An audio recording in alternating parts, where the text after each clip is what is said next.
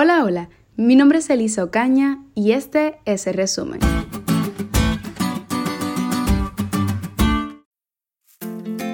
En la lección de esta semana estudiamos el capítulo 3 de la carta a los Efesios, donde Pablo dio a conocer el misterio del Evangelio.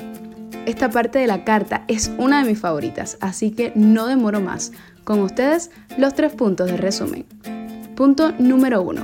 ¿Cuál es el misterio que le fue revelado a Pablo?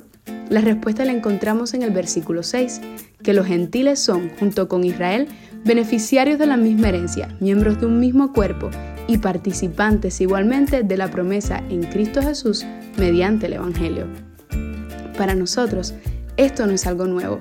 Hoy sabemos perfectamente que Dios nos ama y nos quiere salvar a todos, pero en aquellos días afirmar que los gentiles eran beneficiarios de la misma herencia que los judíos era una completa locura. Sea como sea, esta es una muy buena noticia. Qué gozo nos da saber que todos somos miembros de un mismo cuerpo y que de igual forma participamos de la promesa de salvación en Cristo Jesús. Punto número 2. Este misterio existe desde la eternidad. En los versículos 8 y 9 Pablo nos dice, aunque soy el más insignificante de todos los creyentes, recibí esta gracia de predicar a las naciones las incalculables riquezas de Cristo y de hacer entender a todos el plan divino el misterio que desde los tiempos eternos se mantuvo oculto en Dios, creador de todas las cosas. El plan de Dios desde la eternidad fue salvarnos a todos, no solo a los judíos. Como hemos visto desde el inicio de esta carta, el deseo de Dios es unir todas las cosas en Cristo Jesús. Es importante aclarar que la Iglesia unificada se convierte en un anuncio resonante para las huestes espirituales de maldad les advierte que el plan de Dios está en marcha y la derrota de ellas está garantizada. Punto número 3 y último. El misterio del Evangelio revela el amor de Dios. Pablo lo expresa de esta forma en los versículos 14 y 15.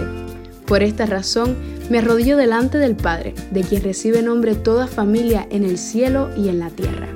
Como estudiamos, el término griego para padre es pater y el término griego para familia es patria. Todos, sin importar nuestra nacionalidad, sexo, color, edad, apariencia, todos conformamos una misma patria, porque tenemos un mismo pater.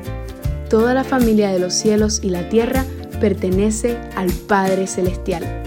El Señor te ama con un amor incomparable y que no tiene límites. Su sueño es que formes parte de su gran familia y así puedas ser lleno de toda la plenitud de Dios.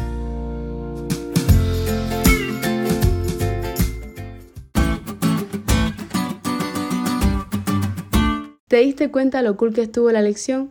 No olvides estudiarla y compartir este podcast con todos tus amigos. Es todo por hoy, pero mañana tendremos otra oportunidad para estudiar juntos.